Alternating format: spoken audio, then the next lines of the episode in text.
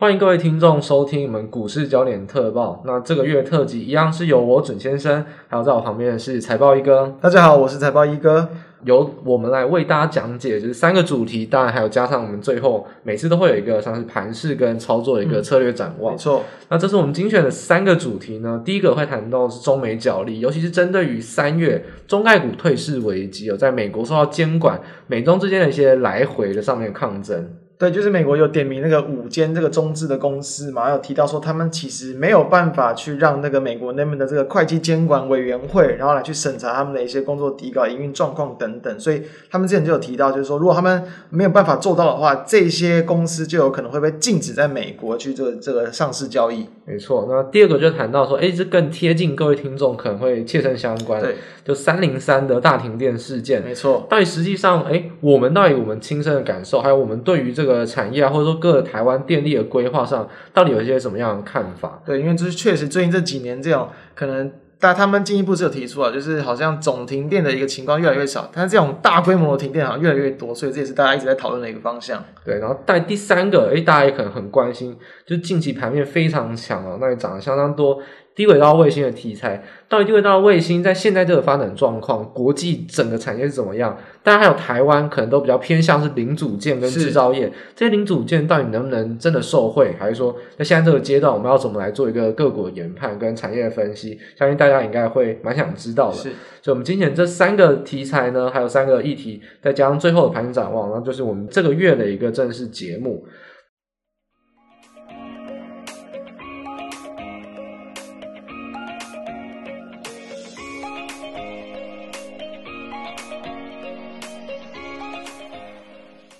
那我们现在事不宜迟，就马上开始，我们谈第一个焦点。就是说中概股的退市危机哦，那刚才我们有现在简单的简述了一下，对，其实说三月十号呢，那 SEC 就美国的监管机构，是它对五家中概股啊，那就是说没有遵守外国公司问责法，对，那说要在三月二十九号以前提出证据，诶，就是说提出更就是他们要求的一些像工作底稿或者像是一些详细的资料，我就会用退市来作为一个解决手段。对，虽然说他们提的这个企业只有五家，名单五家，但是其实也有可能会影响到很多在美上市。的中资企业，中国那么的企业，就是因为很多公司其实都没有遵守美国在那边的审会会计审计的规定。为什么？因为其实中国他们会担心说，你要这么直接的去了解到他们的营运状况，有没有可能一些商业机密啊，或者他营运的一些特别的一些秘密等等就被你发现了？所以他们其实没有特别去要求他们原本的中国的一些公司来去这个执行他们这样的一个规定。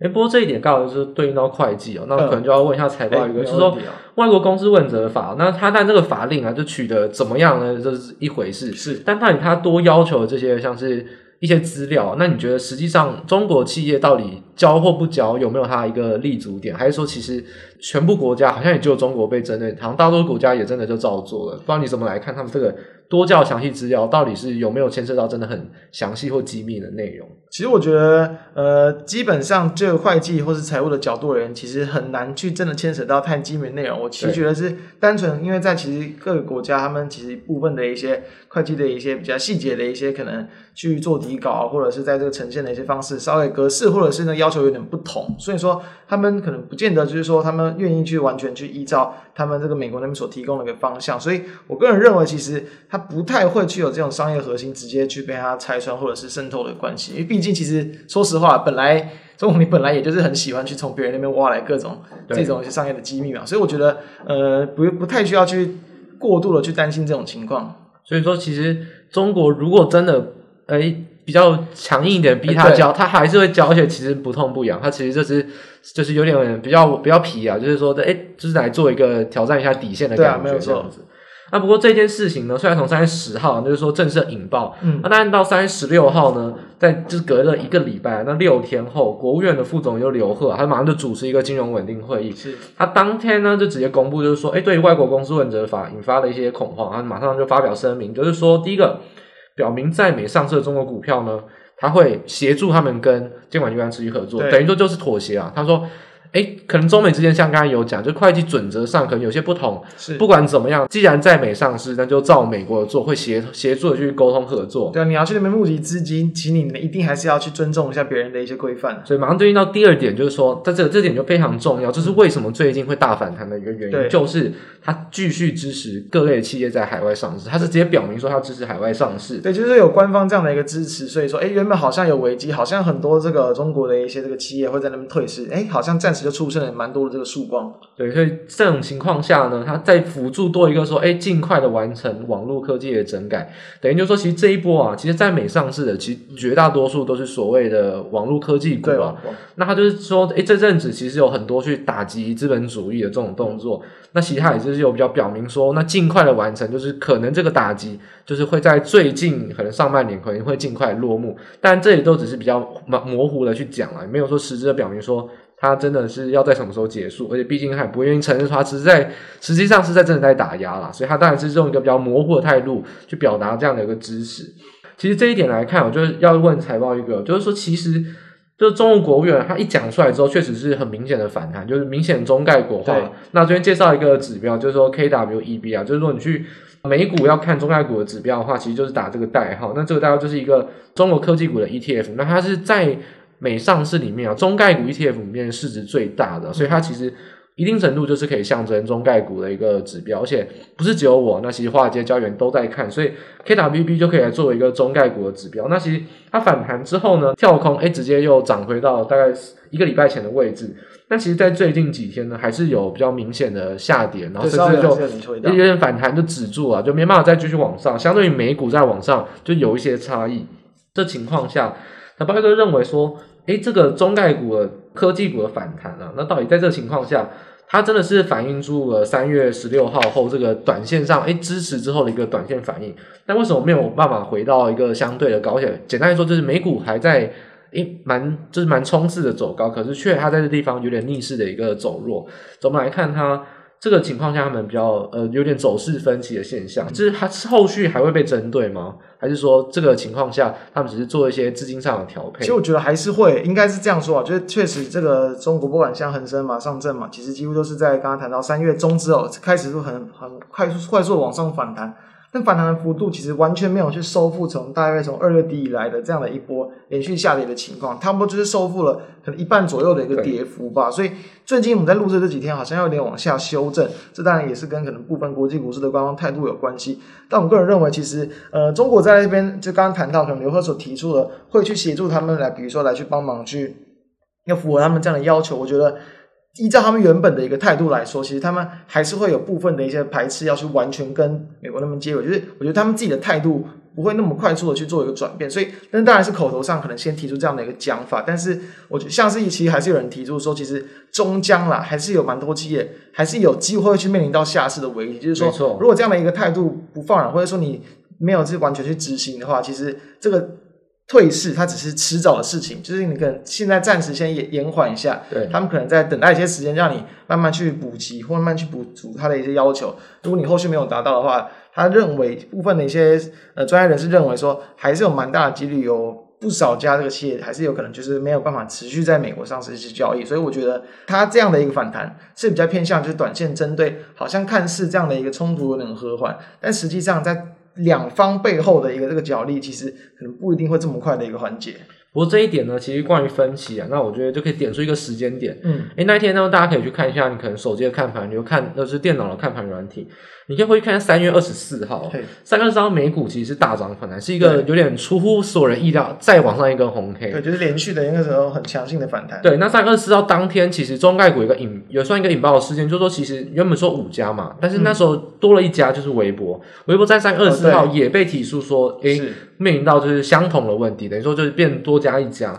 那所以三月二十四号之后，确实中概股也比较明显走弱，所以。就是我们刚才回应到这个问题，我们一致认为说，其实这个问题没有完全的解决，只是说短线上连跌的恐慌，它这个情况下做一个比较像是安抚情绪，是，但实际上的问题可能并没有很结构性的解决，所以诶，多加一个微博，而且微博还算是这个里面市值最大的股票啊，因为先前像可能阿里巴巴那个比较大型的可能还好。但是那五家里面都抵不上微博市值这么大，所以这又算是一个重磅的消息。对，而且其实美国会计监督委员会其实在那一天，他其实也发表声明说，虽然他们已经有展开磋商，但其实要达成协议真的还是非常早。然后他们并且对于取得这种会计底稿的文件的人是绝对不会去退让的。然后像微博那边，他们也是提出说，其实呃，他们其实好像也是比较。呃，没有特别的这个回应，就是说他们会继续监控看市场的状况啊，然后再评估后续的一些战略对策等等，就是也没有去给出一个然后打模糊仗，对，就是很模糊。所以这种情况下，其实就会变成说，诶，这个好像还是会是一个后续的问题，就是说，其实可能各位投资朋友还是要持续的。追踪下去，因为明显这个随时都还是有来一个消息面去做利多利空的冲冲击的一个动作。对，等于说这确实对于很多的一些中概股或者在中国这边的投资，你确实都要非常小心这样的一个风险存在。我这边要特别补充的点就是说，哎、嗯，我们刚才都在谈就是中美中美之间的一个立场，那我这边要特别谈一下说关于中国本身自己哦，那其实对这件事情上面有一些冲击哦，就是说其实我在先前的我的 p a c k a g e 有稍微提过，就是说其实。这一次有一个很指标性的事件是，美国它持续的做这个退市啊，就是用外国公司问责法来做打击。但是明显这一次中国就受伤惨重，因为这一次的上证股市啊，或者说深圳股市，尤其明显是港股，就直接是暴跌。而且像港股已经是跌破疫情的低点了，欸、真的。虽然缩表要开始缩，但是疫情的应该说资金目前是最高峰，就是它已经跌破了疫情的低点，这是一个非常非常夸张的一个走势。所以你去看美股啊，去看台股，你再去看哎港股，哎怎么它会弱了这么多？对，然后这个情况下就会变成说，其实我那上次有提到说，哎三月十号到三月十六号只有六天，嗯，六天就已经被逼的做出来回应。我认为中国其实如果股市没有暴跌的话，中国根本就不想不会想要管这回事，因为其实像去年的十二月就已经爆出相同的事件了，但是他其实并没有做出明显的回应。那这是为什么六天马上就赶快赶快出来回应，而且还很和善，对，然后想要做就是就是说想要当和事佬，就是因为这一波股市下跌明显是不对劲，所以这情况下就要特别特别小心一件事情，就是说中国股市的信心其实是比较薄弱一点。因为我们先前有很多次有提到，就是说，其实中国啊，就跟其他国家不太一样，嗯，他比较喜欢关心债市跟房市，股市并不是所谓一个投资信息，是跟其他国家比较不一样。像台股，每天新闻都一定会报，不投资股票的也都知道台股大概现在怎样，对，它是一个比较明显的一个信心。但是中国就明显不是这回事，所以它会比较容易被政府给舍弃啊。那第二点就是说，其实。这点也要跟中国机构法人有关哦，像台股最近，诶外资连卖，诶可能内资跟投信就诶还是有买，当然说投信的钱也是来自于内资散户的钱。不过不管怎么样，内资是有他自己一个评价的系统，就就是说，诶我认为便宜啊，为什么不能买啊？可能买高殖利率，不管怎么样，不管对错，至少信心上他是敢跟外资去做抗衡。但中国就不是这么一回事哦。中国股民跟机构法人非常关注北上的资金，嗯、北上资金就是说，其实沪港通嘛，或港沪通，就是从香港、美国要先从资金到香港，再汇回到沪沪深股市啊。那这种情况下，他们就很关心北上资金，就像我们来看外资买卖超，所以很雷同。他们每次看到北上资金流出，就开始认为，哎，怎么样怎么样？对，是不是外资开始要逃撤资金等等？所以这个就是评价系统，他们都非常高度的受外资影响，而且其实机构法人。基本上是跟着外资在动作，等于说他们自己中国机构法人啊，像什么招商银行啊、平安银行，或者说像中信证券这些，明明这些大型的银行或银行附属的证券公司都没有在跟外资做抗衡，等于说外资怎么样就怎么样，反正有点是追涨追跌，就没有比较没有自己中心的评价系统。对，对，你要说他们可能是自己评价系统比较可能没有那么有主见，或者是比较容易随波逐流，那或许他们就真的就是顺从啊，既然外资真的是很多，影响力很大，那我们既然就顺着他做，你硬要去跟他对干。其实可能真的 会死的比较惨，就是毕竟那个只是一个钱的角力嘛，所以这种情况下就变成说，哎，这一波啊，很明显从十二月，我们当初说十二月三号就已经有这个退市的风波，对，从十二月三号之后啊，其实明显外资就是一直在疯狂撤出，嗯、到三月只是说，哎，有一个事件让它引爆而已，所以其实这个情况下，我们自己，像中国股民自己也在猜测说，其实非常多机构反而是在十二月也开始做放空，对，等于说根本就是跟外资一起联手的杀，那现在这种情况只是说，哎。马上的中中国政府做一些安抚动作，那机构反而赶快买回来。嗯、但事实上，这个情况下难保说，哎，这种到这个阶段又开始有一些比较回撤，会不会机构反而又其实又是跟外资就在同一个卖方？这点就是中国股市上要特别特别比较注意的点，就是说，第一个，评价系统很薄弱，就很依赖外资，嗯、然后他们本来中国股市的信心就很薄弱，因为这一波涨其实已经。跟国际股市有点脱离的，那再像二零一五年的股灾风波以来，其实中国的股市一直都不是中国的人民首选的一个投资的一个标的啊，嗯、所以这情况就会造成说，其实中概股的事件，我觉得不只是中概股本身哦，我觉得可以延伸到一个问题，就是他们投资的一个市场上对于股市本来就比较没有信心，所以会造成这种比较。这种连环，就是变成连环的事件了。明明是一个会计上或政治上的角力，变成股市的诶风波，反而让中国就有点站不住脚，马上就要去做一些当和事佬，或是比较摆出好脸色的一个动作。所以我觉得这点都是很连环啊，就是不是从只有中美之间角力，也要关系到中国自身，他们到底。他们的个性啊，他们的心态，还有资本市场的的属性是什么？对，而且我这边稍微提一个，就是除了他们自身的一个状况之外，就当然，其实我们先前原本在去想这个今天要去谈的一些题目，当然沃利毕竟还是一个，嘛因为确实从上个月我们就谈乌俄，当时其实我们就谈说，其实。当时我们谈的当天，其实已经往一个坏的方向发发展，就是比较突开战，就是出乎意料的这样子。对，所以后续又一直那边打打拖拖，然后一直拖到现在。那当然，在我们录制时间，好像稍微又有一点曙光，其实就是说，呃，这个乌克兰那边他们也是说明要去放弃加入北约，然后呢，俄国那边也是说，呃，就是当然。禁止他们去后续有要去加入北约，但是也同意让他们去进入这个欧盟的一个情况，就是并且在我们录制时间啊，他们会在那伊斯坦堡那边去谈判，就是好像也有看到这个蛮蛮有机会去谈和的状况，所以我们当时候就觉得没有特别认为说去谈这个主题，但是从乌俄的一个冲突来看，其实就是说，因为之前从美国他们在这个可能去禁止一些这个在俄罗斯那边的一些海外储备之后，其实很多的一些这个市场资金也都开始考量到可能可能美金啊美元相关资产的一些安全性的一些问题，所以像香港那边的这么开放，作为这种连通往中国的这个重要的一个，也算是金融的一个这个桥梁，他们也会担心说有没有可能，比如说，哎，万一怎么样的一些制裁互动等等，那可能突然被冻结资产，所以其实说为什么前阵子香港股市他们更有可能会受到这种国际交易之间的影响，这也是一个原因。而且其实尤其香港股市啊，不知道听众有没有香港人啊，嗯、但是很不客气的说，就是香港基本上是一个蛮没有未来的一个市场了，因为。香港其实相较于新加坡，不是哪跟台湾比，嗯、跟新加坡比，都算是一个亚洲蛮重要的一个金融中心。是，但是香港一个特别的点，不知道大家有没有觉得，就是香港制造业非常薄弱。其实新加坡大家不知道印象什么，但新加坡其实有半导体产业，嗯、也有石化产业，但可能不是像台湾这么这么的，就是这么这么的前端，或者说市值这么大。但至少来说，它是算还有均衡发展，像石化工业跟。这半导体产业，但香港来说相对就非常非常薄弱，在电子制造业上真的是。我有电子制造业还有，但是真的也是在现在国际上的角力，可能都是二三线或是比较小型的厂商。是，那更不用提像石化产业，可能这个就会是由中国那边拿去做，然后再供应给你。所以，其实香港本身的产业结构过度集中在金融，过度集中绝对不是好或坏，大好或大坏。嗯、那现在明显，诶，中国也想要抽资金，抽回到自己身上。美国诶或外资也不太信任中国，或者想想要做这种美元体系的分离。对啊。那这种情况下，香港本身最有利益的一个。基地基点就被剥离了，所以其实香港为什么没有未来，就是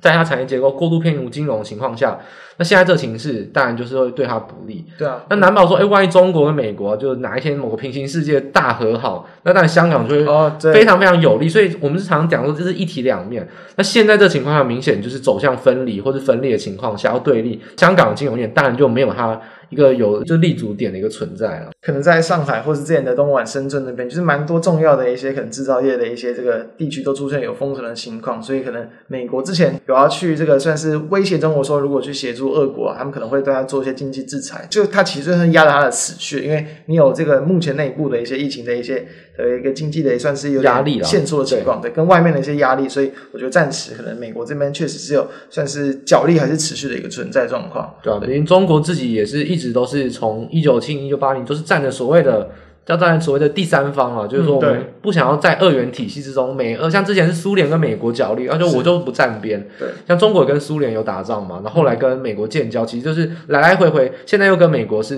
比较不好的关系，跟俄罗斯比较亲，所以这种情况下，反正来来回回，中国就比较算是像骑墙派了，他就是哪边。看风向比较准，然后他就往哪边跑。所以本来在这个情况，他就不会轻易的说，呃，我一定要支持俄罗斯，但他也绝对不会在这个情况下跟美国示好。是，所以他就会站在一个比较中立模糊的立场之中去寻求他的利益。对，所以上确实台湾化之后，算是就是有比较有去和缓，可能对俄那边的比较亲好的一些态度。没错，对。好，那所以第一个议题我们暂时先聊到这个地方。那所以接下来的话，就是就直接去谈到说，最近就是从那个三零三啊大停电的一个事件嘛，然后包含像去年其实也有的严重的一些停电的一些这个情况，就是比较闲聊的一个模式，跟大家谈说，就是可能最近停电的一些状况，然后还有说可能未来台湾电力跟延伸的一些相关的一些议题。那当然，其实除了说三零三停电之外，其实最近很多的一些小停电事件，特别是被媒体放大，因为确实最近很多这个民众啊、呃媒体啊，其实都对于这种台电他们在这种可能。不管是电力的配置，或者甚至是人人员的一些疏失，是有蛮多的一些诟病。比如说昨天啊，就是可能高雄那边有，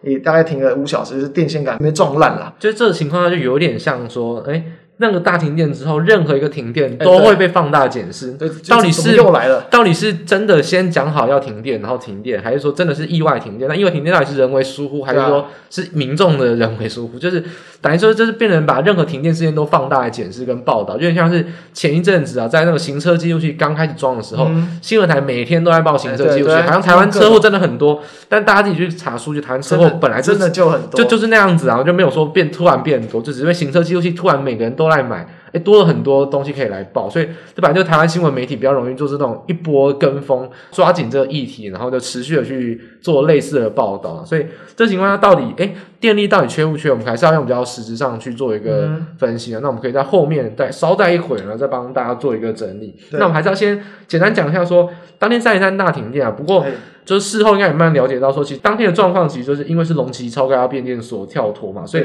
龙崎就是在台南这边，那其他主要是衔接像核三，然后高雄像新达电厂这种南部的大电厂，所以在这情况下，主要啊，但都还是中南部的停电灾区比较严重，可能像是像林园的石化工业啊，或高雄南子加工区，那南科呢也会有稍微跳电的现象。其实这个我们就要来谈，因为我们毕竟都在台北啊，当天的状况下，其实我们好像没有什么灾情，我们的灾情都来自于说。哦，新闻媒体然后或者网络啊，各种传出了很大灾情，知道原来真的停电。其实事实上当下我们还真的没有什么感觉。对，就是我跟陈生当时都是同一间大楼里，啊，然后其实我们几乎没有受到影响，可能跟部分的一些。网页的一些后端，它确实是有影响到一段时间，可能几十分钟，但是其他几乎没有感受到什么停电的情况。那不然像可能隔几天，其实各地还是有一些停电的状况。其实台应该说台北这边是没有特别的去感受到。对啊，这主要来说，那个可能电有受到一些影响，不过主要可能比较备载的容量都还可以支撑得过去。对那主要比较停的还是在中南部的部分。那这边就要特别特别提一下，就是说，其实我们刚刚提到一个叫龙旗超高压变电所，嗯，这边就帮大家补充一下，就是说，其实台湾啊。台湾的电网呢，大家可以去网上找那个图啊。台湾电网其实事实上不太像一个网。嗯，还是比较类似一个西部的纵贯，嗯，对。那虽然说，哎，有些沿海电厂，所以慢慢的要把，就是说那个网路开始拉宽了，对，把它的那个分支给它弄得真的像网一点，更全面一点。那不太像一个是纵贯的主轴，因为以前是为了南电北送啊，所以有一个纵贯主轴。在这种基本情况下呢，台湾就有三个很重要的超高压变电所。那南部的就在台南呢，就是在台南跟高雄交界附近，就龙崎超高压变电所。那第二个呢，就是在中部，在南投，就中寮的超高压变电所。中寮这个其实大家就应该回想起来，就是九二一事件为什么全台停电这么久，嗯、就是中寮超高压变电所没有办法修复。是那时候如果中高中寮的修复好，其实全台的电力会恢复了很多。嗯、所以当时九二一地震完之后呢，还有很多 FA 就地震没有很严重的地方也停电，那主要是因为中寮的超高压变电所这个承载南北的南电北送完完全断掉。嗯那另外一个比较重要的被变电所在北部啊，那就在龙潭啊，龙潭超高压变电所。所以这情况下，其实大家就可以特别记得，就可以如果地理概念好一点，龙潭、中寮跟龙崎，其实基本上像这次发生在龙崎，那你就意识到说，其实本来就会是高雄、台南跟屏东会比较严重。那如果发生在中寮，那问题就非常大南电北送运不过来。而会卡住以外，那可能连中部附近啊，可能像中科啊，或者说像台中港很多加工区，可能都不没有办法用。那如果发生在北部，就是惨中之惨了，因为像桃园本身有非常多的加工区、工业区，然后到湖口工业区、到竹科，都是在龙潭的变电所的底下，所以其实发生在南部已经算是不幸中的大幸啊，必须这么说。是。对对啊，当然，其实当然就就这样的一个角度而言，确实影响在南部，所以很多人就担心说，会不会很多台湾的一些科技厂，那可能就会受到影响。所以，包含像是可能一些当天啊，当然台股有杀嘛，可部分一些科技股又小杀一点，后来就回去了。所以有人就想说，哎，对，那个可能一些科技园区新竹那边会不会有影响？哎，那其实刚好准先生就是其实算是住在算是离那边比较近啊，应该对那边比较了解一些。应该说就是那边出生啊，对对对。竹科就是讲比较好笑，就是那后花园啊，就是小时候常常跑来跑去，是会进去啦。所以说竹科那边啊，其实这次的灾区，就我们、嗯、如果我们刚才讲北部，其实真的影响不大。对，当天竹科灾区，简单来说啊，就是用这个点，大家可能会惊吓一跳。当天三零三大停电对新竹影响没有三月一号严重。是，那像三月一号明明就没有什么停电啊，发生什么事？三月一号当天是立基电，对，立基电它三下午三点十八。发生了 C 级压降事件，那就是说它的机组一样，它自己的机组变成它的变电所那边进来的地方也是跳脱，嗯、但这个影响比较小嘛，所以你可能大家都没有报新闻，没有感觉。但事实上对竹科来说，零三零一这三月一号立基电压降事件，反而还比三零三更严重。这点就是可能大家意想不到，就是说，诶，大停电，大停电。但是事实上，我们就说地区性是很重要的。其实，对于对于竹科或北部来说，力积电的影响远远比三零三还要更严重。三零一的停电，就是力积电这个停电，就是造成说，虽然说有配置 UPS，就是不断电系统，对，但是大家知道，其实半导体很多机台啊，就是你的参数一变了，那就全部都要重调。对。那至少都是要重新重启动，然后重新调整参数，因为那个本来压降之后，电力进来的电压改变，它很多东西可能就会必须要重新检视一下机台，所以那个压降事件反而影响都还比较大。嗯、所以这个情况下，大家要特别特别注意到，就是说台股可能大家关心的市值大的，可能像台积电啊、联发科，都是跟科学园区相关。那尤其竹科、中科、南科，到底影响谁？就是谁重谁轻？可能大家还是要分清楚，跟股市的影响上。电力啊，虽然这些事件影响很大，但是对于可能整个台湾的产值来说，影响还算是比较轻，就是刚才那个虽然有点不好意思啊，我们说不幸中的大幸，但是我这是以国，就是整个国家的角度，就是说这是发生在南部，对台湾的影响已经是算比较小。如果发生在龙潭，那个产值的影响就真的非常大。所以这个不幸中的大幸，那不是说对南部人不好意思，但是这个是以国家的角度来讲，这个是事实，因为这是对竹科来讲影响真的没有很大。对，所以说其实大家知道，到底哪个地方发生停电，其实对于该地的一些那个可能相关的厂商，确实影响还是会比较大，所以大家注意了，也不一定要过度恐慌了，因为确实，我觉得未来当然这种情况应该还是会持续发生。那当然。就目前来说，其实刚好在我们录制时间，今天其实也是有这个全台停电的一个专案报告。虽然说，呃，好像没有要去特别说这个，呃，当然是一样道歉嘛。然后说未来再发生这种可能操作失误的话，其实还是会给予什么两个大过等等。我觉得这些就只是算是后话，其实我觉得没有太多的帮助。就好像说最近啊，其实像经济部的一些 FB 官网，呃，FB 网站，大家去看到就一大堆，就是那种在讲说什么。近几年的这个停电的一个这个事件是越来越少，就我们一开头就有谈到，就其实确实他们有给出一些数据，就是说最近这好几年来整体的停电的一个数字，然后包含像可能一些动物误触或人为疏失等等，其实都是在下降。但其实大家就还是要知道说说这种情况就本来。有时候时不时发生，他们都会去很快来修补，可能顶多几小时就好了。但是面对这种大型的这个停电，算是还是更重要，所以他们确实也就提出说要去加强电网的一个韧性的一个管理。那当然，其实目前其实还是有蛮多人会去担心说，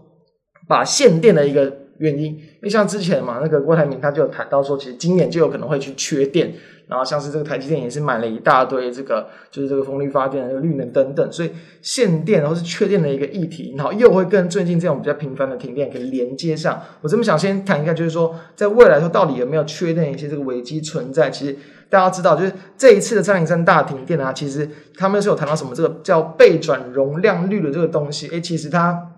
好像是非常的高，所以主要就是人为疏失的关系导致电网那边弄断。那说这应该他算说。它虽然是电网的连接上的问题，所以很多输电上有电也没办法输过去啊！真的，那这一次的停电应该说是电网配置上不全面，但是。缺电危机其实大家也想像也知道说应该会发生在夏天。现在来说确实电量都还是够，嗯、但是也不是说现在电量够就一定没有缺电。夏天真正才是考验的开始。但至少就这次三零三，应该比较像是一个电网配置上比较单薄、比较薄弱一个问题。对，所以这样的问题跟缺电就比较没有那么大的关系。但到底缺不缺电？先前这个比如说像是在两年前左右，台湾用电的成长大概是增加这个年增二点一趴左右，其实比过去几年来的平均都来的还要高。那在刚好就是就是因为最近几年很多台商回台嘛，然后可能跟一些半导体业的持续的蓬勃发展、设厂等等，其实。这个目前的一个用电的成长，那包含像是在去年的状况，其实比去年可能又在多了一个倍数的一个成长，等于用电的一个幅度是越来越增加。然后呢，最近几年的一个刚才谈到这种备转容量率，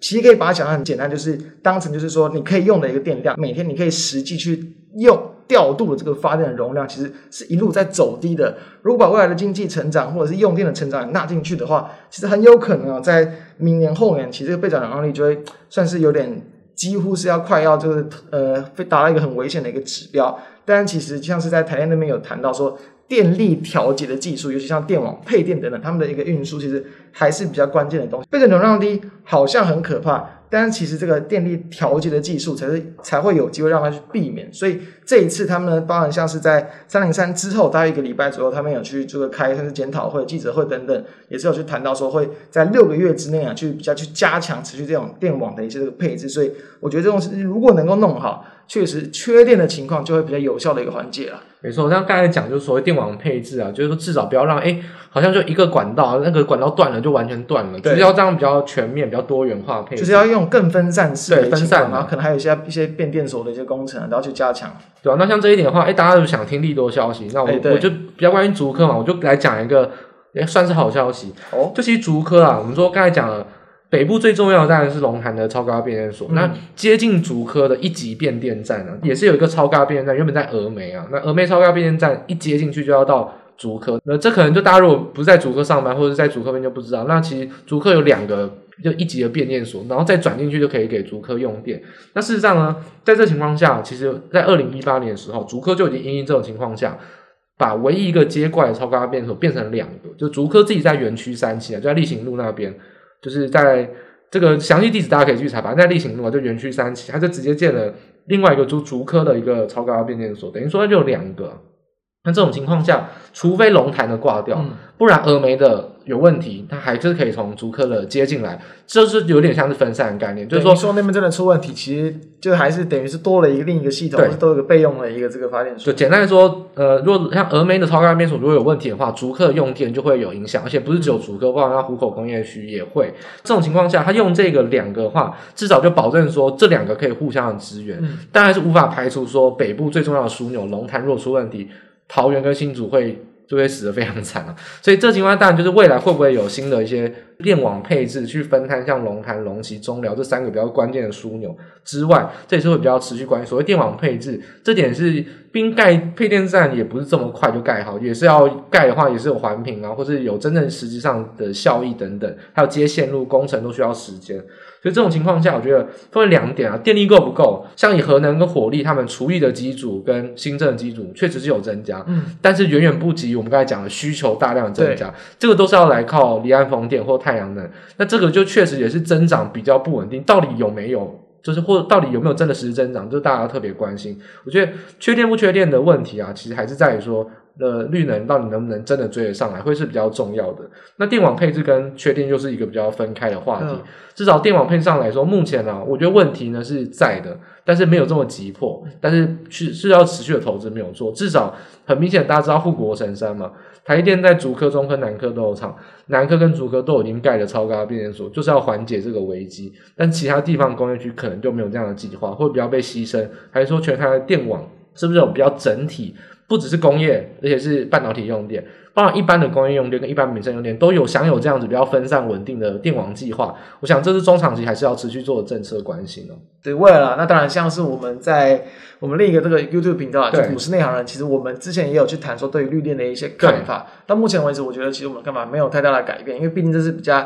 长期的发展，没错。之前这个呃，可能行政院所推出的也是大概有五年左右的一个长期的发展计划，所以其实相关的绿电厂商还是会去受惠到这一波所谓的就是对于这种再生能源的需求持续的提高，然后就陆续的扩厂建制等等的。当然，还在还是比较注意，其实台湾相关的很多厂商就是还在损平电啊，你在投资之余，还是要去注意到到底公司的获利能力。有没有明显的改善，转亏为盈，这也是很重要的。好，那我们这个电力的题材到这边，那我们当然也是主要是从三零三停电跟它的影响，还有从台湾的缺电电网两个分别问题来做一个解析啊。那希望大家呢对于后续的发展呢会有些了解，因为我我想这个夏天可能还是会有类似零星的事件，就一定会有。那到底对股市上的投资有没有一些？影响，那大家可以就我们刚才讲的，到底发生在哪边，地域性的影响，然后地理的观念好一点的话，你就可以大概知道，或者真的详细一点做功课，把电网的站拿出来，发生在哪个变电站，你就会知道影响性到底是多还是少了。没有错，最最后另外一个小点，就是大家如果是在做投资的话，其实停电这东西影响还好。如果你是在做交易的话，哎、欸，有时候比如说桌垫啊，跟笔垫的抉择，可能考虑一下。比如说你真的是桌垫，然后再去做常常做交易嘛，毕竟可能在家常常用，突然给你一个停电，那天你可能就是会。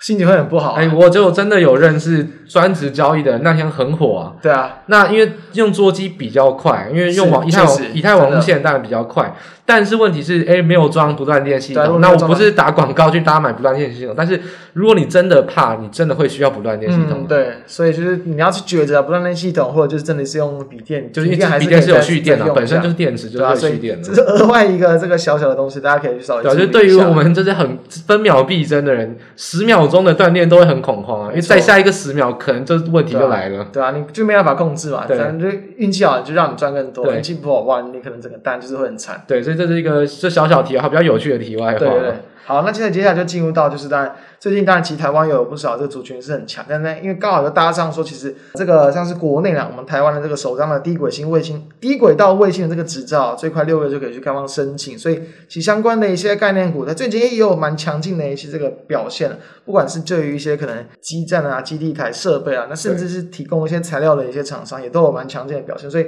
我们就要来聊一下所谓的这种低轨道卫星相关的一个族群。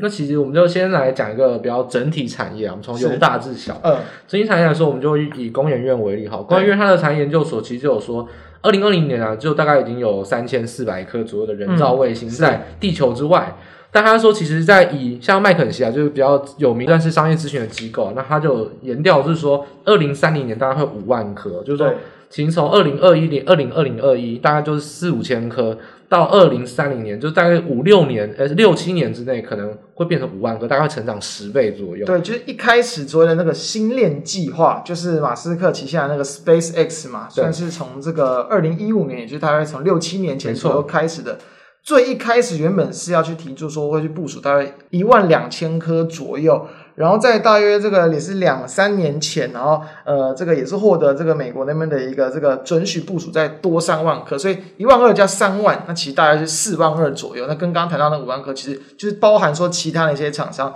包含像是贝佐斯，他其实也是有要去自己去发射。亚马逊自己有投资的公司，对，所以还有英国的 OneWeb 也是。对，所以其实未来这几年，包含是可能是明年后年，可能会是很多这种所谓低轨道卫星的业绩，真的很明显爆发了这几个时间点。对啊，那当然，我们目前主要的三家厂商就是 SpaceX，然后还有被投资投资亚马逊相关投资的一个公司，对，然后还有 OneWeb，这三家算是比较主流。但其实除了这个之外啊，包括像韩国的韩华，然后中国自己他们有一个国家队，然后像加拿大可能像是 Kepler 或 Taylor s a t 都有很多相关。像比尔盖茨，诶，这里就特别特别有趣啊，嗯，这是像一个小故事哦。就是大家不知道有没有这习惯做历史的习读历史的习惯，在二零零零年那时候，就是说所谓的打抗的网络泡沫嘛。嗯、其实比尔盖茨早在一九九四年就提出低轨道卫星通讯了。嗯，他那时候其实是叫做 Teledesic，开始有一家公司啊。他那时候那时候就说我要耗资九十亿美元，然后呢在七百公里，其实七百公里就是低轨道，因为低轨道大概就是一百五到两千，它就是符合低轨道。他说要装八百四十颗的备用卫星，是，所以他其实就有这种低轨道卫星的一个想法。嗯，但是。网络泡沫化之后呢，哎，拜拜就没了。嗯，但是现在发现说，哎，网络泡沫化，但是网络越来越发达，真的，这个没有死，它只是死的是那些泡沫的厂商，部分的一些公司。但是其实那时候提出啊，那可能在发射上的成本，其实也不像现在技术上的问题了。尤其其实现在主要还是 SpaceX 它压的比较低，对，等于说它目前可能在发射这种可回收的这种呃和发射的一个系统。它的成本，我我记得好像大约是可以比之前发射可以降到大概五分之一左右，就等于是远远甩掉可能其他的一些这个竞争业者。所以，其实，在目前来说，尤其在最近这可能这两三年，其实要去关注这种所谓低轨道卫星的题材，确实还是可以以 SpaceX 为主。没错，它目前是已经发射了，对，已经发射。它的成本跟技术来说，都是算是比较技术的领先，对，产业的龙头。第一阶段都已经几乎都已经装置完毕，然后可能还是已经在第二、第三阶段这样子。那不过我们刚才讲的是整个产业的规划，那当然大家都想投资，那实质上，哎，有人投资，那他是供给方嘛？那需求方怎么样呢？嗯、其实我觉得就要先提一个点哦，就是说到底他，如果你真的要 SpaceX 的系统的话，你买的话你要花多少钱？哎、欸，对，其实原本啊，它先有一个器材的设定费，比如说你先要买一个接收的一个器材嘛，对，那机台的费用，小机台大概是四百九十九块美金，五百块，然后每个月的网每个月的网络订阅费是九十九美，就大概一百美。那大家可以想象，你现在用的网络哦，台湾网络真的是超级超级快，又很便宜，他要花三千块才能买到那个网络。那台湾要先买那些那个基站，就是一些基本设备。你要想。台湾哦，光是你手机吃到饱都不用一千块那更不用讲说这种光纤的网络哦，你说中华电信那种的，一两千块就是快到不知道无法想象，根本不是这种所谓什么卫星通讯，还是可能不稳定的技术来做考量。嗯、所以这你就要想到就是一点，就是价格其实还是一个问题。永远新技术就是考量是价格跟成本，对，价格太贵，成本必须要压低，那没有办法压低，可能不会买单，没有办法推广，所以这点还是比较现实面，就是说需求上啊，大家就平心而论。刚才有提到六月那个频谱进来嘛，台湾可以进来，我就直接比较打脸了，就是说，就算他台湾有开放频谱，正常人都不会享用。对，就照就我们台湾的一个市场状况而言啊，因为台湾真的，台湾真的算是全世界最不需要低轨道卫星的国家，因为台湾地地狭人稠，真的没有所谓收不到讯号，很少。嗯那真的收不到讯号，可能就是山上。那其实坦白说，只是中华电信要不要建基地台，就效益问题。所以说，真的是比较少那种呃，就是真的收不到讯号的地方。那网络这么发达情况下，而且又很便宜，全台湾网真的很便宜，跟全世界来比，我真的是想不到低轨道卫星有什么利基点可以在台湾发展。对，真真的商机主要还是在其他还在国外啦。就是台湾这个真的是话题啊，这。我我觉得大家就平心而论啊，就是听到这个价格，你会不会想换？我觉得没有人会想换，嗯，因为在台湾根本是没有这个一定的这种刚性需求。我觉得大概是有粉丝需求啊，可能就是特斯拉的强强硬的，哎、欸，粉丝我要支持马斯克，所以就马上去装这个。我觉得花钱买信仰比较可能，实质上要普及化，我觉得低轨道卫星在台湾想太多，没有那么大的需求。而且最近是不是也有涨价的这个情况？对啊，就是再涨。我们刚才讲到是四九九加九十九美，其实。最近两个礼拜哦，Starlink 就是这个 SpaceX，它的系统是再涨价，你设定费初始费用就要六百美，而且订阅费涨到一百一十美，就是平均服务大概又在涨大概十六到二十趴，所以其实。这个情况下，咦，还没有开始真的普及化，就开始涨价。那当然，这就是我们跟我们先前一直谈的通膨啊、贵金属涨价都有关，都是有关系的。所以这是为什么我们一直谈这些问题？这些问题都会影响到后面每一个企业、每一个制造商。制造业总是会有成本，都会影响到他们的制造成本。那现在就反映到像是例如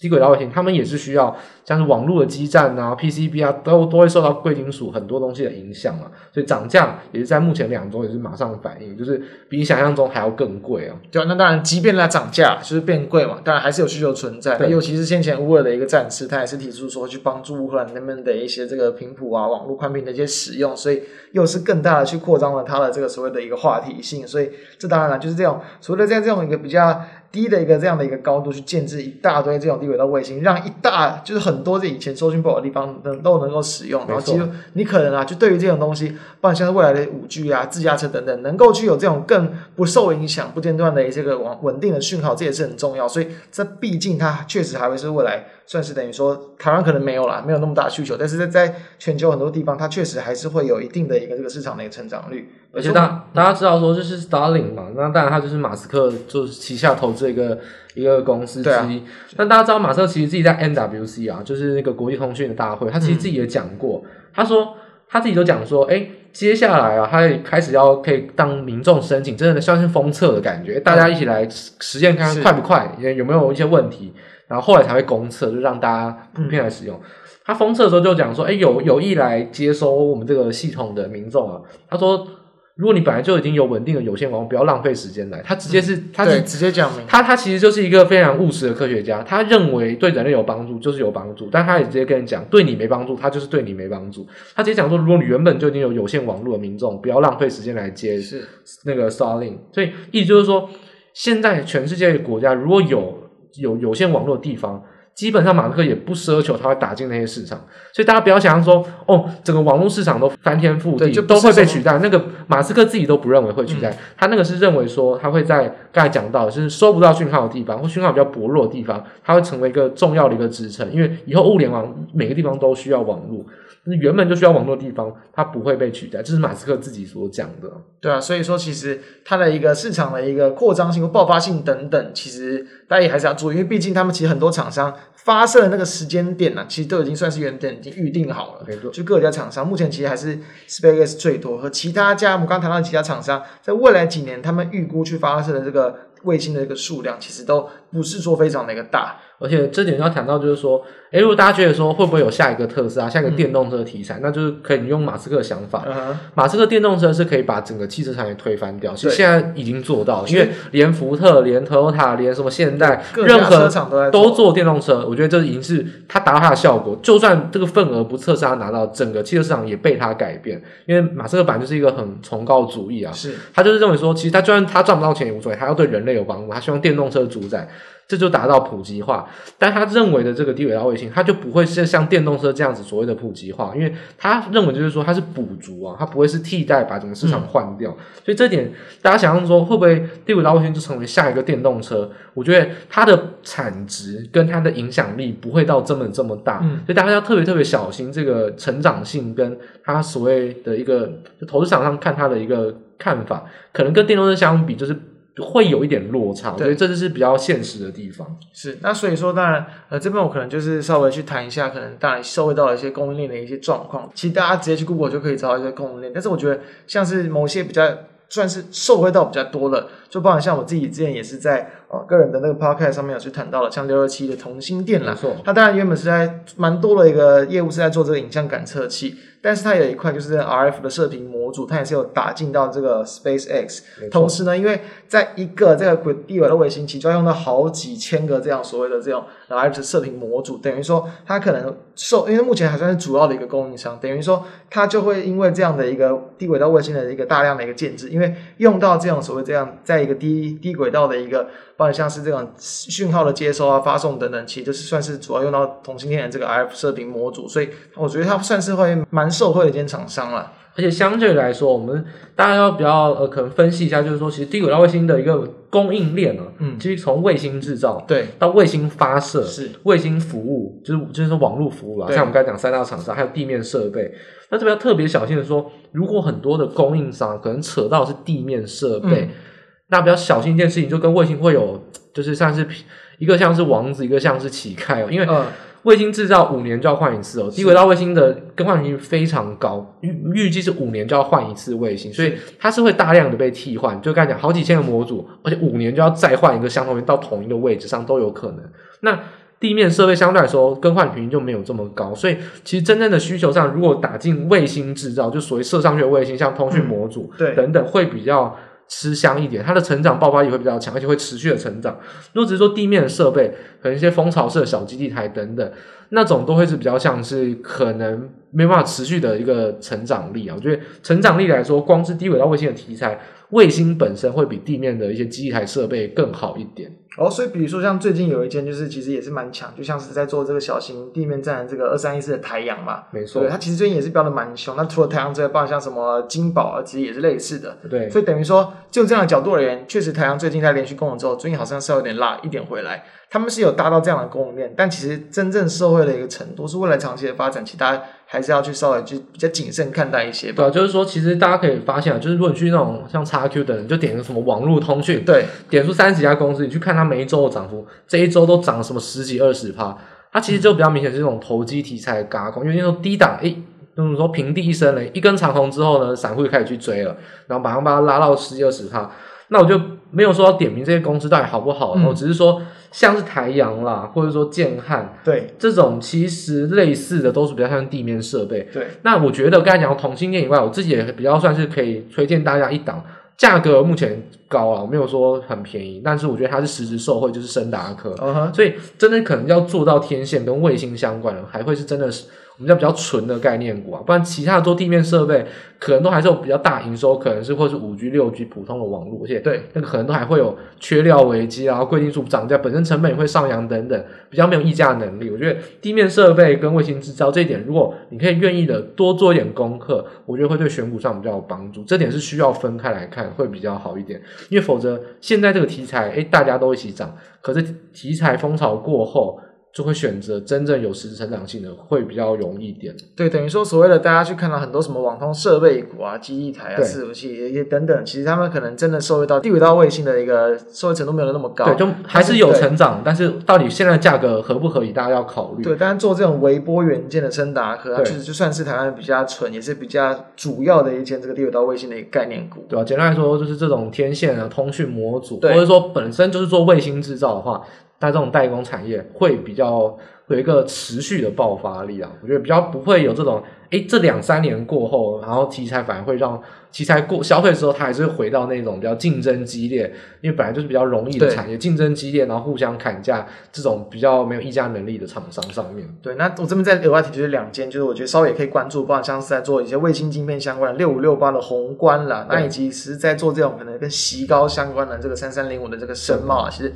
也都算是可能在台湾的竞争对手算是比较少一点，然后都也是算是都有能够去搭进到这种低轨道卫星产业的一些个股。对，像宏观的话，它做这个 IC 设计。来说，它就是比较立即型啊。那这种刚切入，哎、嗯，难保说，哎，会不会联发科本来就说同学会不会切进来也不好说。但至少现在来说，它算是一个蛮蛮算是一个重要，对阶段也比较稳定，蛮重要的一个厂商。那当然也是会会有类似的红海市场，大家就开始来抢，蓝海市场大家来抢，就像。我们讲电子标签啊，以前讲金鸿，哎，可是现在天域、联永，其实每个人都会做，啊，没有这么难做，所以这种情况下就会造成驱动 IC 在本身就会有点降价嘛，所以它就会有点消退下来。那低轨道卫星也是，真的选一些技术在全世界技术本身就高，或者说它溢价能力也好，市占也很大的话，就会让它的这个评价容易更高一点，本益比也可以给高一点。我觉得这点是可以特别特别留意的。好，那所以针对低轨道卫星的议题，我们就暂时先这边告一段落。最后就是进入到说，面对到大家一样，就是呃。一样都是以这个作为结尾，就是对于台股的看法，最近的一个波动啊，未来的一个预估等等。我们这边先由主持人先谈一下，说目前对于整个台股方向或是整个国际市场方向的看法好了。因为确实最近的等于说国际市场的波动也蛮多，那包括可能像中国那边的一些疫情嘛，其实台湾自己不疫情也又开始好像有点要去扩散了，这也都会是影响信心的蛮主要的一个因素。那我觉得现在来看呢，就是题材面来说，我觉得还是比较主要围绕在就是题材，但还是疫情啊。那当然就是。台湾疫情跟中国疫情都是有短线上影响，不过我觉得影响都不大，因为简单来说，其实我们的标准也很简单，就大方向是松绑不变。那这波疫情就是把它挺过去，然后撑过之后呢，那那还是持续的松绑。所以我觉得疫情上的恐慌不用太恐慌，就像这次诶疫情爆发出来，台积电也没有差一档跌停板，嗯、也没有程式单像疯像疯狗一样这样杀到快跌停板，没有像去年那么对啊，这么可怕。我觉得疫情不是受影响啊，但我觉得还是其他的层面上跟筹码跟基本面比较有关。筹码上面还是主要还是一个比较像是投信诶开始转卖，那当然我就说去听我每周拍时已经有讲，就像投投信开始卖之前那个礼拜，前一个礼拜我就已经有讲投信钱不够，就是其实投信的动作真的很简单，就可以看得出来，他买就是因为很多钱，他必须买，他买不动就是他没有钱，他根本就不是存在说我要主动买或主动卖，他是有钱就买，没有钱就。就小买小卖，嗯，所以简单来说，投信还是比较简单。到月初四月初就会比较明显，投信又有定期定额的资金进来，是可能四月初开始呢，又开始比较明显的买超。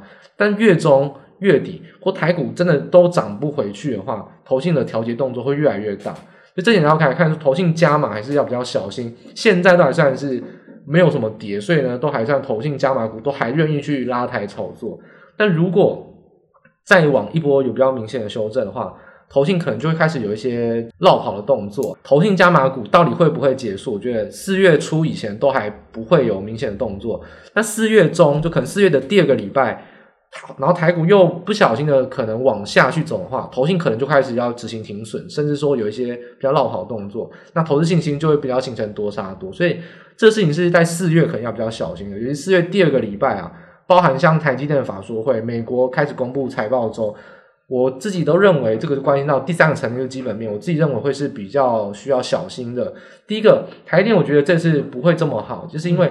第四季是最重要，它已经公布全年的资本支出，第一季永远来说再怎么利多也不会很大的利多。那比较小心的事情是，台币现在比较明显的做一个贬值的话，对台电营收上面来说会看起来好看，但实际上来自于美元的一个升值。那所以这点就要小心，就是台电的利多可能会。比较不明显，可能会短线上反应，法说会完之后马上就现回原形。对，而且我们之前也是有谈过台积嘛，其实我们对于这样不管先进制程、成熟制程，尤其像是成熟制程，可能很多在今年几乎是可能第二、第三季几乎就会去见顶的一个情况，所以又会对于整个电子产业，不管像是整体的一个市场展望啊，市场给它的评价，可能就不会那么有利。尤其像最近啊，刚好在昨天啊，SEMI 就是国际半导体的协会，它就直接下调了全球的、嗯、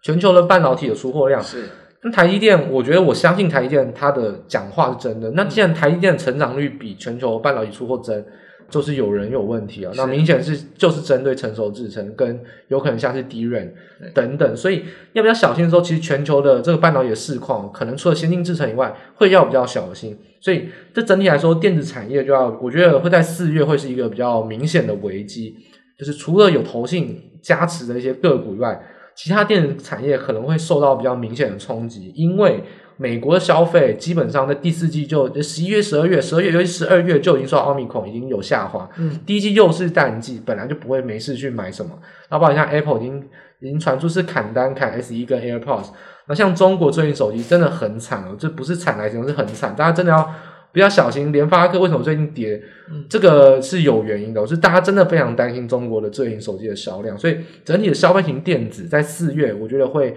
是比较明显的一个利空冲击。而且四月刚才讲到第二周开始公布的财报，我觉得美国第一季财报并不会有太多的利多，甚至有可能刚才讲到，包括 Omicron，包括到后面淡季的原因。其实我觉得很多的美国的财报公布，说不定会不如预期，或者是比较平淡的表现。所以从四月的第二周开始，我觉得会是比较需要小心，有一波利空冲击，那台股的反应就会是很重要。等于说，陈先生对于下一个月的看法，其实从这么多国际上的一些因素来讲，可能会是比较偏空一点。我觉得会有很多利空冲击，那台股能不能撑得住？哎、嗯，那就要看台股自己公布了一些三三月营收啦，嗯、或是一些其他的题材消息。但我觉得以国际性的利空，它包含像台积电也是一个国际的公司。在四月第二周开始，我觉得会有比较多的一些利空消息面的冲击，大家需要诶，每次出现，每次就要看一下多空防守，看一下多空防守，可能就会是一个比较四月。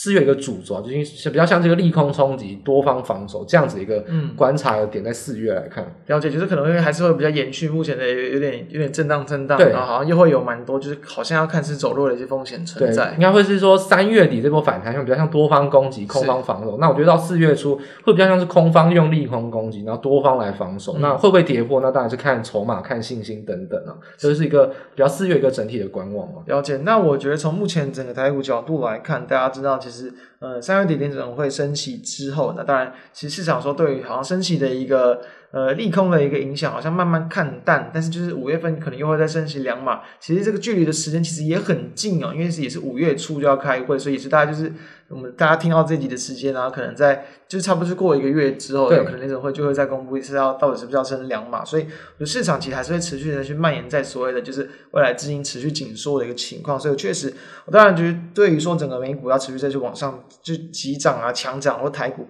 它的一个，我觉得它的空间不会那么的大，所以我会比较倾向大家在这样的一个震荡的过程之中，我会觉得说可以是稍微留意一下，我觉得。也可以比较值得关注的方向。那当然不是说现在马上就要去接，因为你要去留意这种可能比较安全性的性质，一定是等有在修正，或者是等比如台股再去破年线再去买，一定会比较安全。所以没错一样就还是一样啊。既然要升级，那金融股就当然还是值得去留意的。过去我可能比较常在月特辑跟大家谈一些比较盘面的强势族群，对，或者是题材族群。但是我觉得现在这种题材族群，你真的要去做，不是不行，但是真的手脚比较短。那所以我觉得就是可以谈一说比较值得持续留意的，不然像金融股，但是大家要知道，金融股也还是有分，比如说银行业嘛、寿险业、证券业嘛。我觉得对证券业来讲是比较不利的，就是因为当然在股市的震荡之下，他们可能像一些转投资等等，或者是市场的量可能也会有有所缩减，所以这当然会是他们比较不利。那这个银行跟寿险的抉择，我觉得寿险是因为说，在这个可能国外最近大家可能有看到消息说什么。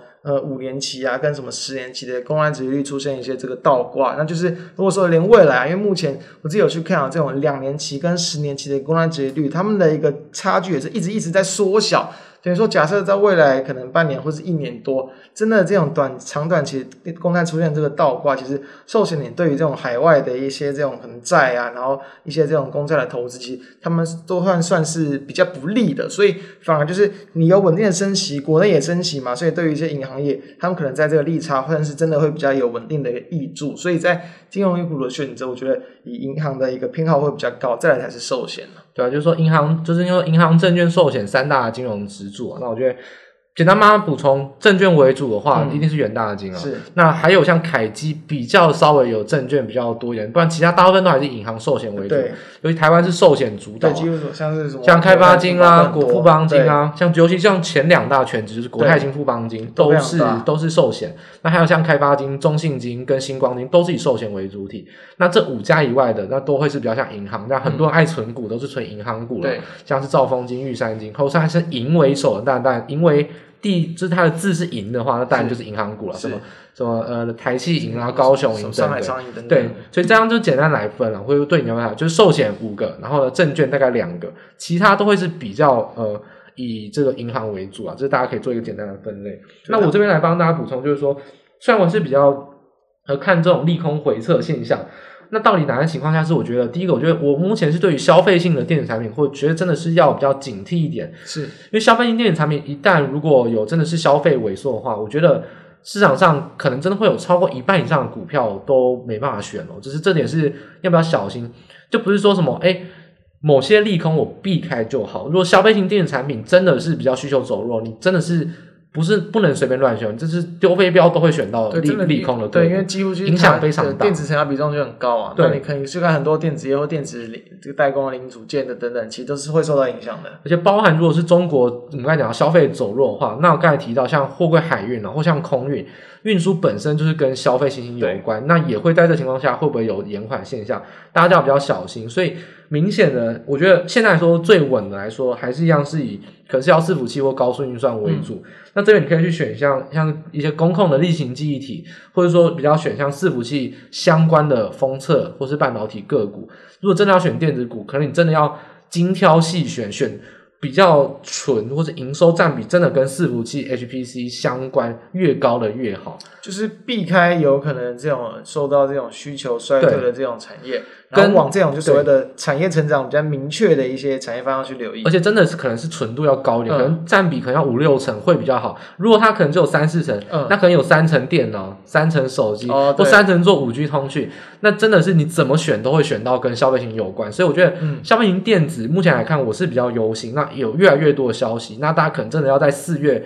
就三月底到四月，可能要真的要比较关注到底是有多严重。因为如果真的很严重的话，那我觉得选股上真的是随便选都随便随便踩到地雷。我这点是真的是一个比较严重的危机，就是消费型电子对于台股，尤其以电子股为主，真的会是你比较难选股的一个月。如果真的发生的话，所以这点是我觉得要特别关心。就是说，如果真的要选，那可以选工控、伺服器相关的一些供应链，然后纯度要高一点，那尽量要避开消费型电子产业，包含像是驱动 IC，你会抢到的面板、手机供应链。还有电脑零组件非常非常多，基本上你可能会囊括三到四成各电子个股都在里面，这也是要在四月比较小心的。嗯，那我这边在额外是要提一个比较算冷门啦，其实也没有太多概念股，但是我觉得最近刚好崩跌下来，我觉得蛮值得留意的，就是。那个一四七六的如虹啦，哎哎，纺织股嘛，前阵子其实如虹大概六百多块左右，到最近期可能才这个四百五十块钱。但是大家知道，其实近近期所公布的这个 Nike 的这个财报，算是有去超乎市场的这个预期，就没有。当然，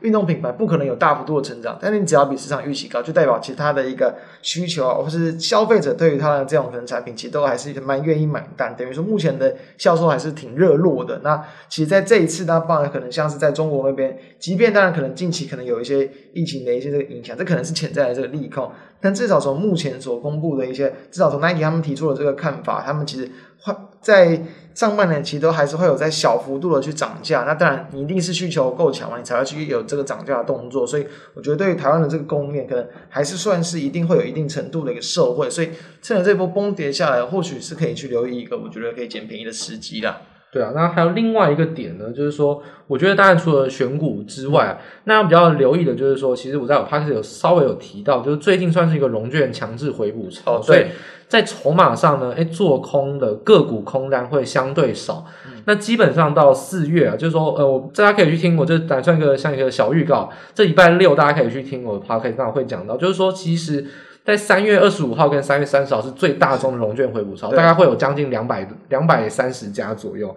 过了三月三十号之后，大概已经只剩大概只剩三成多的公司需要强制回补，而且很多的中大型或者所谓的指标股，大概最多都有在四月八号以前就要强制回补。嗯、所以等于说，其实大概到四月的第二个礼拜，大概很多个股也都会有空单可以来进。我觉得所谓的强制回补或者对空比较不利的情况下，大概也就到四月的第一个礼拜。就已经会有大概六成的股票是已经可以放空了，因为三月三十嘛，再延后四个交易日，所以我觉得清明节回来之后，那也只有三个交易日。对，四月的第二周开始，大家就要比较小心个股的空单可能会有比较明显的现象。那这是跟筹码还有时序上要比较提醒大家了。对，据说先前该回补该回补的已经回补完了，然后又可以再去放空。对，那就要比较小心。那可以放空也不一定代表真的会被放空，只是说。有有总比没有好。对，就是反正原本原本就有的空单嘛，它要重新回来了。对，那这是有可能的，就是大家比较警惕这个点，就是所谓强制回补潮，并不会让大家说什么四月上旬还有，基本上三月底就已经结束六成以上，结束，已经六成多的股票都已经强制回补，所以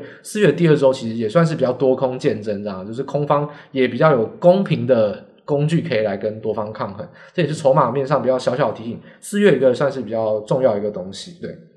好，所以整体而言，那我们就整理说这一周的三个主要的议题啊，然后包含从中美角力的中概退市，嗯、到三零三的限电，到低轨道卫星，最后还是一样我们的老话题啊，就是帮大家分析说这个月底看下个月的一个操作的一个展望跟一个策略分析。那我们本集的正式节目呢，就到这边正式结束。那希望大家下个月的月底呢，一样再收听我们的股市焦点特报，我们的月特辑。那我是准先生，我是财报一哥，那我们下次再见喽，大家拜拜。拜拜。